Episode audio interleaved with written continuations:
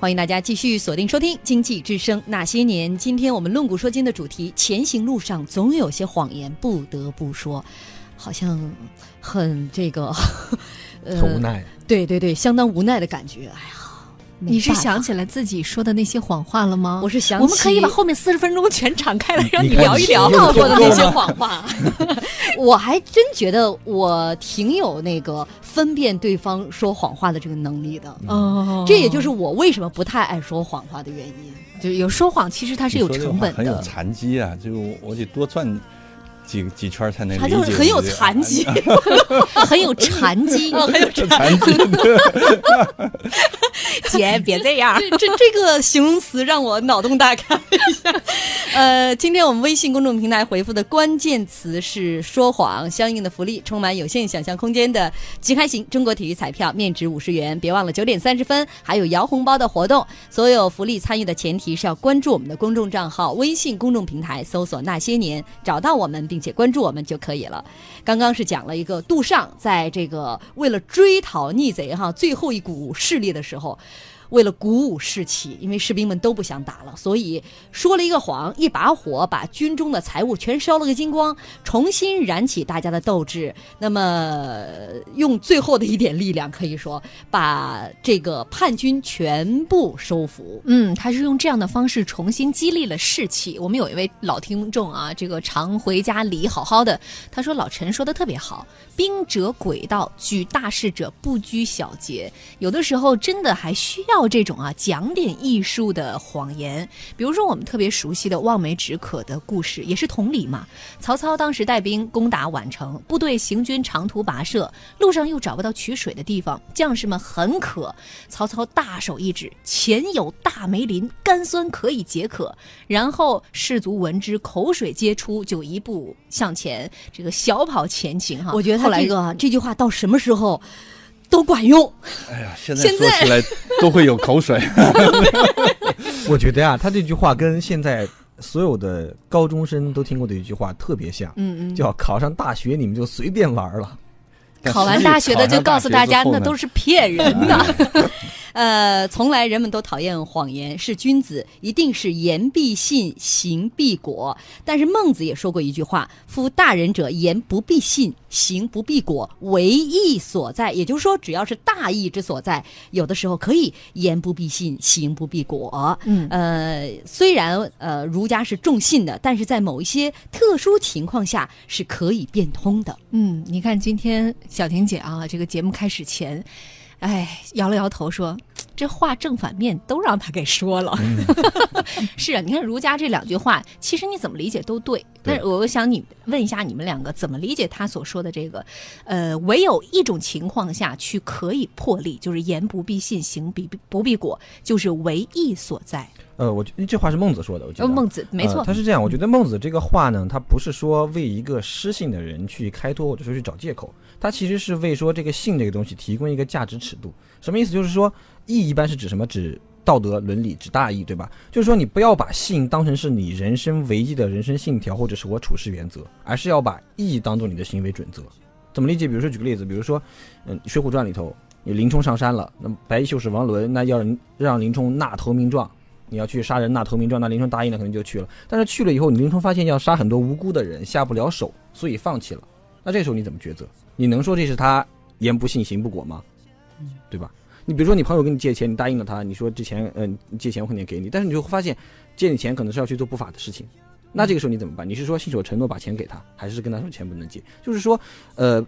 为义所在，指的是说你在做事的时候，在处事的时候，你不要说把言必信，行必果当成你人生的唯一的信条和处事原则，而是要把义当做最高的处事原则。我觉得是这么理解，不能照本宣科。对，我觉得这个呢，是从我们传统的价值评判体系来讲的话，这个信和义，包括道和利，它都是相关联的。嗯啊，你比如说这个五常里头，它有这个仁义礼智信啊，这个都包括。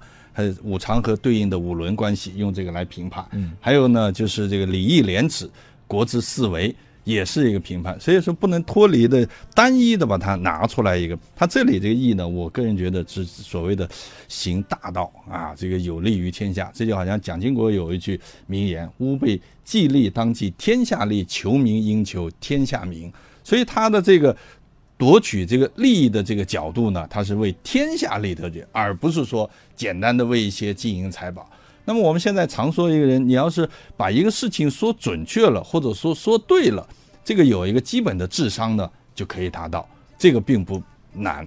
但是呢，把这个事情，把这个话要说的漂亮了，就是我们现在所用的，你还要有更高的情商。嗯，你这情商不够的话，你就是一个赤裸裸的唯利是图的小人。如果你的情商够的话，那么你对这个利的叙述的时候，人们说：“哎呦，我怎么这么高大上的？”觉得好像我也要跟着你一起追逐这个利。那么这个方面呢，有一个故事挺有意思的，就是道教里头我们讲讲有个天师啊，三十代天师张继先，当时是宋徽宗时期，他九岁继承天师，十二岁去朝拜宋徽宗。他老家住在哪里呢？江西鹰潭的龙虎山。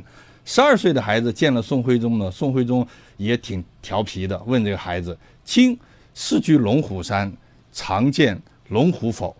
这十二岁的孩子怎么说啊？十二岁孩子来了这么一句：“臣居山，虎则常见，今日方睹龙颜。”嗯，我说，你说这个情商啊，你说这个谎话说的多多太巧妙了，太巧妙了。所以说，从这些这个角度来讲呢，你说。你是说他简单的说他，哎呀，你这不是睁着眼睛说谎话吗？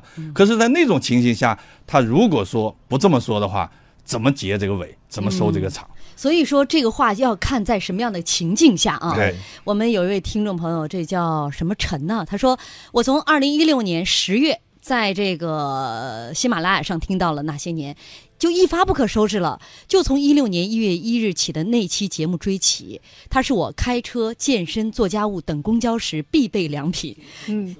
相似啊，这跟您有点相似哈。我也是，这个开始听了这个那些年，然后就一直追着听。您是想说都追到直播间来了？对，我就听到 直播间，所以我进了直播间求证。我说为什么这个节目选取古籍和现代呢？刚才这个小琴主播说，因为文化人比较多。哎呦，所以我说真的是来了学习啊。主要是这个创意是小婷姐的，我等着看小婷姐怎么接，怎么怎么。我我先把这位听众的话说完，好吧？听众是上帝。他说：“呃，现在我追到了一六年的七月十八号，必须说那些年是史上最具营养价值的电台节目。我决定追下去，追到你们的同步直播。这是我们有没有评最佳听众的这些奖项？我觉得我们必须要说有有听众啊，这个义务在这样。”这样的一些播放平台上，把我们每一期节目都精简出来。嗯，非常不容易。然后他会归类，呃，像这位朋友呢，你看他从一六年一直追到现在，但是多少期节目？就是一六年就是三百多期节目，但是你看这要放在什么语境下？他是在今天的主题下，前行路上总有些谎言不得。不要把听众这么淳朴的心情给人家灌上这么一个语境。这个要用这个老陈的话说，有些残疾，需 要沉默一下。你可以从两个，一个是呢。佛教的残疾，另外一个呢，有时候说谎说多了呢，这个这个这个唾液分泌多也会引起杜甫的积残。我我以为是谗言的谗呢。所以我觉得我们这个唠叨这么久了了，这个呃唾液分泌的已经足够多了，可以稍微休息一会儿。现在呢就开始摇红包吧啊！九点三十分到九点四十分，周一到周日那些年都有摇红包的活动。微信公号下方摇摇板块点击进去就有十次摇红包的机会，分享出去还将增加三次，但是前提是要关注我们的公众账号，微信公众平台您搜索那些年找到我们，并且关注我们就可以了。好，现在大家一起摇起来，祝您好运。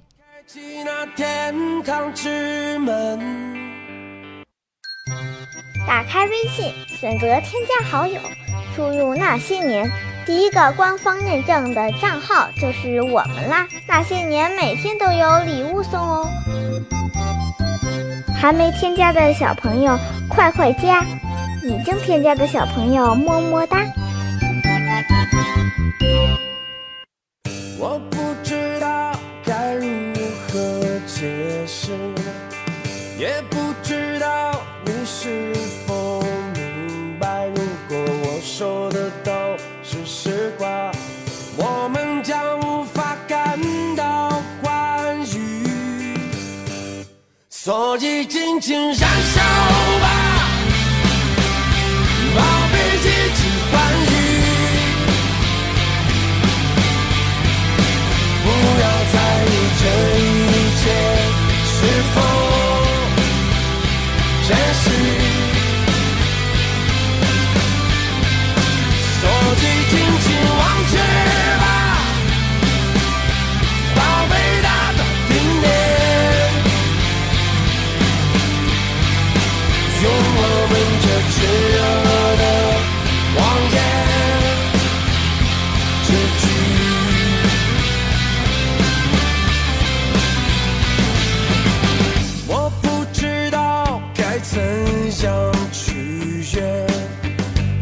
不知道你是否领悟如果我此刻袒露心底我们将无法达到高潮所以尽情摇动吧宝贝尽情疯狂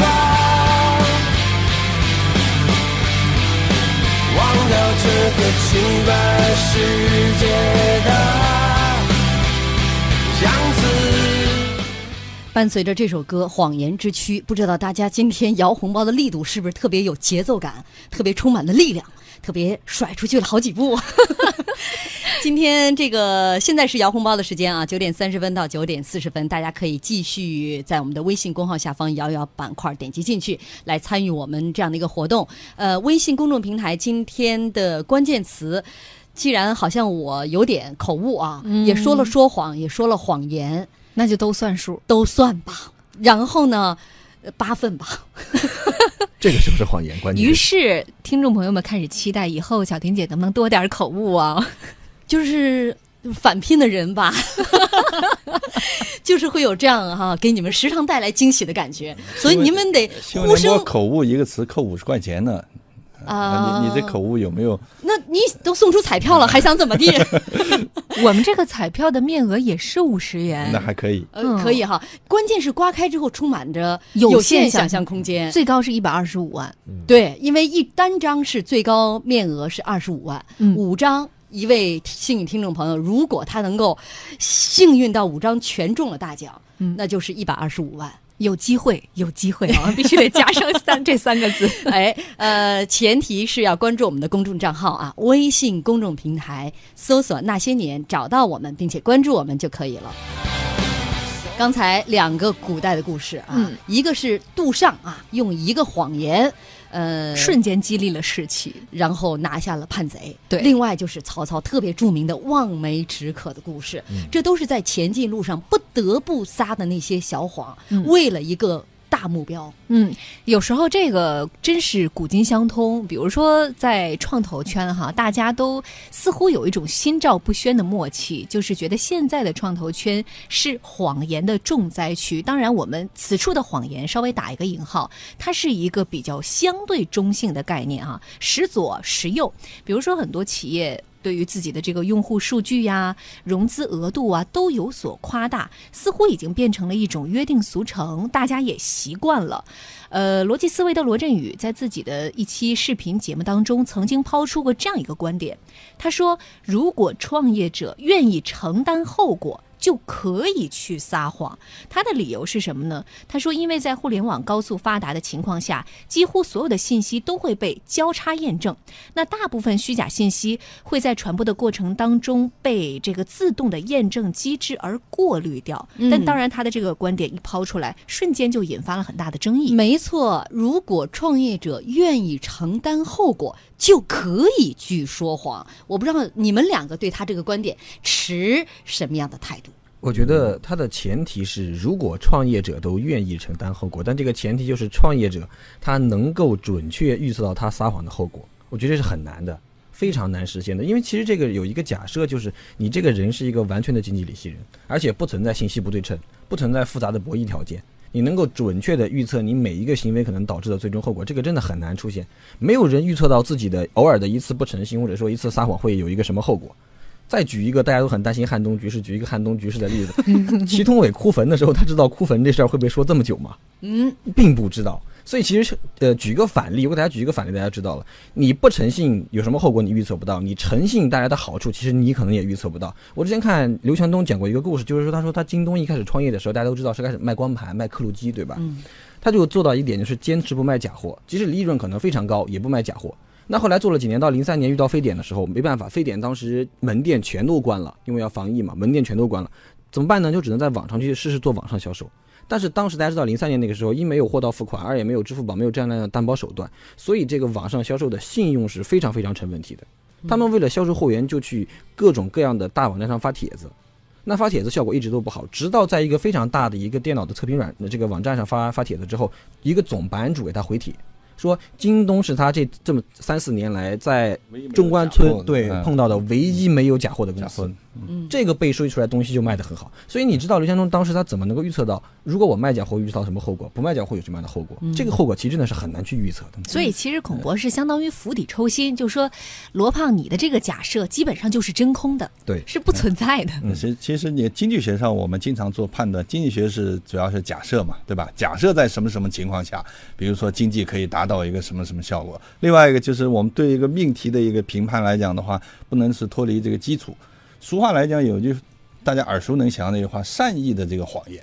你不管是在我们说的刚才这个古人的典籍当中，还是现在的这个创投圈中，创投圈、资本圈中呢，重在一个核心是讲故事。嗯，那么讲故事呢，就不可能像做化学实验、做物理实验那么精确到啊这个毫米、微米什么之类的，所以它一定是有一定所谓的形容、夸张、包装。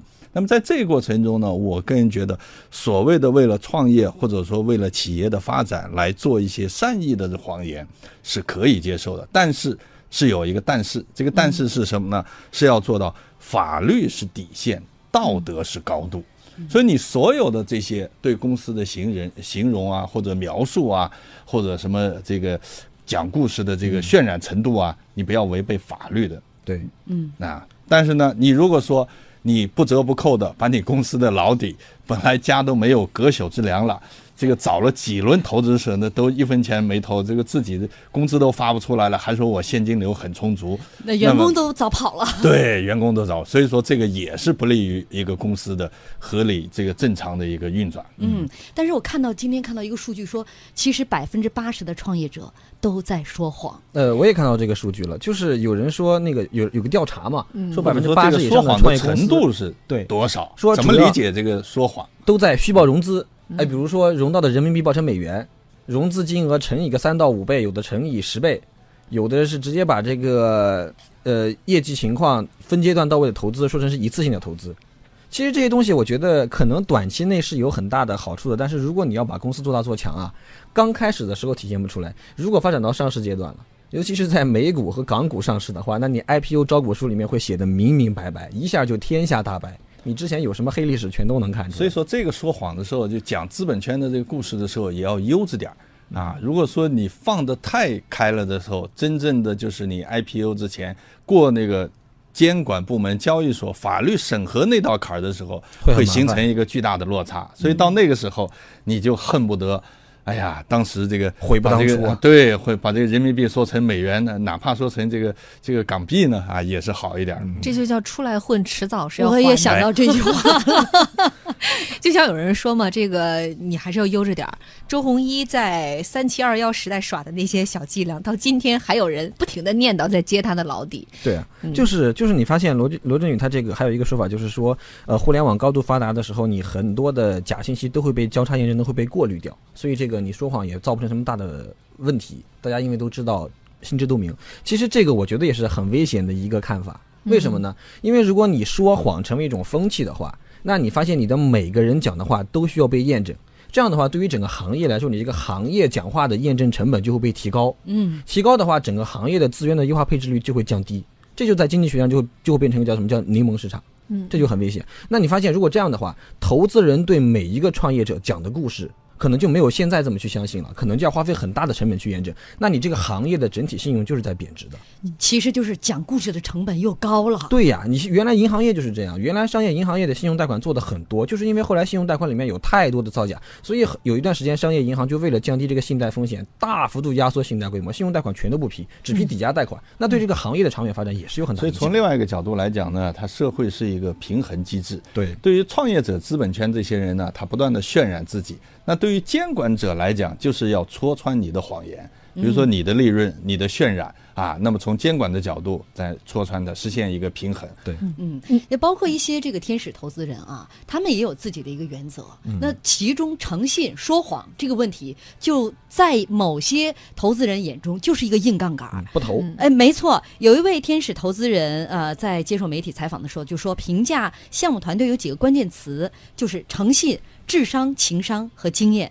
如果不诚信，这人再有能力都不会投。嗯，同样，把这个诚信放在首位的还有雷军。嗯，所以说就是在有些投资人那里啊，确实你不要在我面前耍这些花道道，嗯我是一定会戳穿你的。再顺着孔博士刚才所说的那个问题啊，就其实对于一个行业来说，这个行业的生态真的是需要每一个企业、每一个个体去一起营造的，不然的话，整个这个行业如果说在受众那里失去了信心的话，那就是大河没水小河干嘛，嗯你整个个体也一定会殃及池鱼。就比如说互联网金融领域的。一个崩溃。对啊，嗯出现了几个跑路事件，那可能大家对于整个 P to B 行业信心丧失对。抱持的都是怀疑态度。现在对你，你说有没在这个行业里面有没有认认真真想要去做事的人？他一定是有，但是最后可能就会形成这种劣币驱逐良币，整个行业来讲，那就是一个灾难。对，嗯，